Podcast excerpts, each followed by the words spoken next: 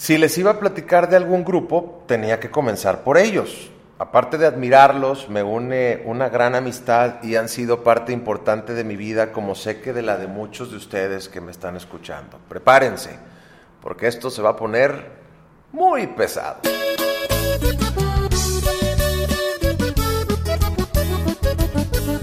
Esto, como todo lo que te cuento, son cosas que he vivido, que he sido testigo. Son para ti, son para Lucía.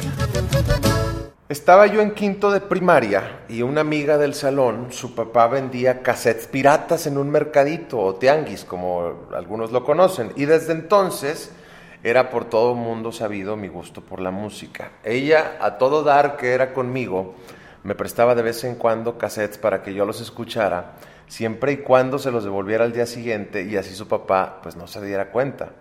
Me prestaba de todo y gracias a ella conocí muchos artistas. Un día puso en mis manos el cassette que se titulaba Ayúdame a olvidar. El grupo era pesado. Lo puse y enseguida me ganché tanto que como pude le compré el cassette. Así que, perdón amigos, pero sí, el primer disco cassette que tuve ustedes fue pirata. El estilo que tocaban para mí era completamente nuevo, tomando en cuenta que yo solamente conocía grupos de música norteña como Los Invasores de Nuevo León, Ramón Ayala, que eran grupos más tradicionales o clásicos. Todo lo que sacaban en la radio era un éxito y en mi época de secundaria los primeros bailes a los que iba era con música de fondo del que vale lo que pesa. Recuerdo cantarle a una niña y tú por qué no para ver si quería andar conmigo. Y así fue pasando el tiempo y Pesado era sin duda parte del soundtrack de mi adolescencia y mi juventud. Para cuando ya estaba yo en la preparatoria, yo ya cantaba en un grupo y en nuestro repertorio obviamente teníamos canciones de ellos y era un agasajo verlos en programas de televisión tocar en vivo. Eran gorditos y simpáticos. Los pachoncitos, les decía Jorge Luis Ramírez, que es un locutor de Monterrey que ha dado grandes motes a grupos cuando van iniciando. Hice fila una ocasión para comprar un disco de ellos. Sí, hacíamos fila para comprar discos porque si no se acababan y no podías disfrutar de su música. Luego, luego te voy a platicar de esos tiempos. Hasta que un día los pude ver de cerca. Yo era amigo de un camarógrafo de un canal local de televisión y me logré colar al palenque de la Expo Guadalupe. Y de repente no me preguntes cómo yo estaba parado justo a un lado de ellos en el pasillo, mientras en el redondel ya los estaban presentando. Me tocó ver a Pepe Lizondo sacar de su saco una cajetilla de cigarrillos Raleigh, encender uno y ofrecerle otro a Beto Zapata en el pasillo antes de cantar. El Beto le contestó, Gracias, compadre, ahorita ya no le hago para fumar. Tal vez sabía que venían más de dos horas sin parar para complacer a su público ese miércoles por la noche. Distorsión en un bajo sexto, nunca nadie lo había hecho. Que uno de sus videos estuviera protagonizado por un cantante de rap muy famoso en el movimiento regio, vamos a darle. Estos tipos hacían puras locuras. El primer grupo norteño en cantar una canción estilo vallenato, y ahí te va una joya que muy poquitos conocen, por cierto. Triste canción del Tri, interpretada por Pesado en su disco tributo. Búscala en Spotify y te vas a llevar una gran, gran sorpresa. Una ocasión un amigo me invitó al rodeo de Suazua y como yo no traía dinero, la única condición era irnos en mi coche. Él se encargaba de, todos los gastos. Nos tocó hasta, hasta atrás. Éramos, yo creo que más de 20 mil personas, más o menos, y solo veía pedir en el escenario a Pepe Elizondo un grito machín, que todos eufóricos pues obviamente le, regalábamos. Pesado es la genialidad de Pepe y su carisma, es la voz y el ángel de Beto Zapata con su acordeón inconfundible. Es Luis Mario, un maestro que, que cómo disfruto verlo tocar en vivo yo la batería. Es el punch de Toño en el bajo y, y por supuesto, como siempre, animando Julio Tamés.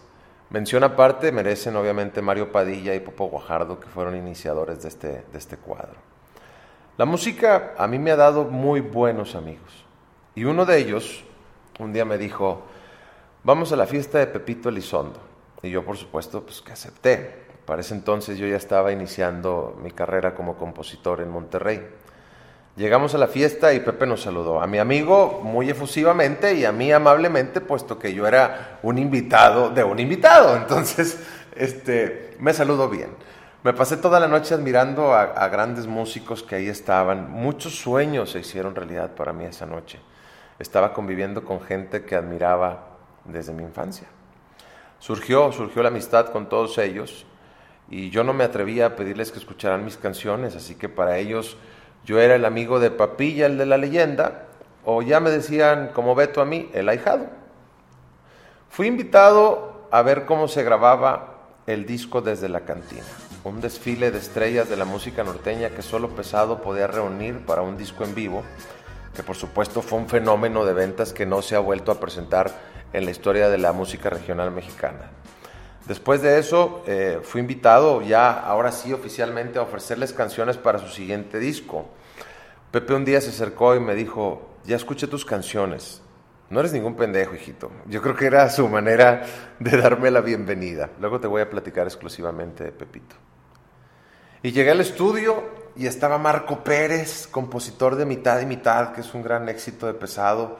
Estaba Osvaldo Villarreal, compositor de Arráncame, que es otra gran canción. Y estaba yo. Y me dijeron, vamos a montar tu canción que se llama Un año atrás, cántala con nosotros. Yo sudé, quería brincar, el nerviosismo estaba completamente apoderado de mí mientras me estaban acomodando el micrófono. Julio y Luis Mario sé que se dieron cuenta porque empezaron a bromear conmigo, tal vez para relajarme, y cuando empecé a cantar, y reprocho al tiempo porque no te pude encontrar.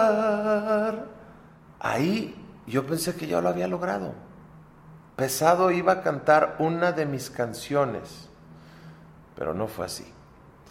Cuando terminamos de montar mi canción, llegó Luis Padilla, otro gran compositor, y dijo, señores, desalojen el estudio porque llegaron los éxitos. Nos salimos todos y solamente se quedaron Pepe, Beto y Luis. El disco salió sin mi canción. Debo decir que fue un gran disco ese y que el tiempo da revanchas también. Dado que mi carrera como compositor iba avanzando, Pesado me invitó otra vez a ofrecerle canciones y de ahí surgió el Mil Amores. Esto también vale la pena que te lo platique aparte. Sigo siendo tan fan como desde quinto de primaria. Solo que el tiempo y el poder conocerlos personalmente me han hecho admirarlos más. Son unas grandes personas cada uno de ellos. Tengo la dicha de colaborar con ellos en sus discos y que Pepe ahora sea el productor de los míos. Se siente bonito cuando cumple sueños y aún me emociono cuando Beto me llama para pedirme algo en alguna canción, cuando bromeo con Julio, cuando le enseño a Luis Mario de redes sociales, según yo, platicar de béisbol con Toño y, y una vez lloré con Pepe y le dije gracias porque ni siquiera tú sabes lo bueno que has sido conmigo. Los que estaban inalcanzables para mí en Suazua, con más de 20 mil personas, después de unos años tocaron en mi boda. Dime si no soy afortunado. La última vez que vi a Beto le enseñé tu foto, Lucía. Y Pepito me dijo que llenarás mi mundo de amor.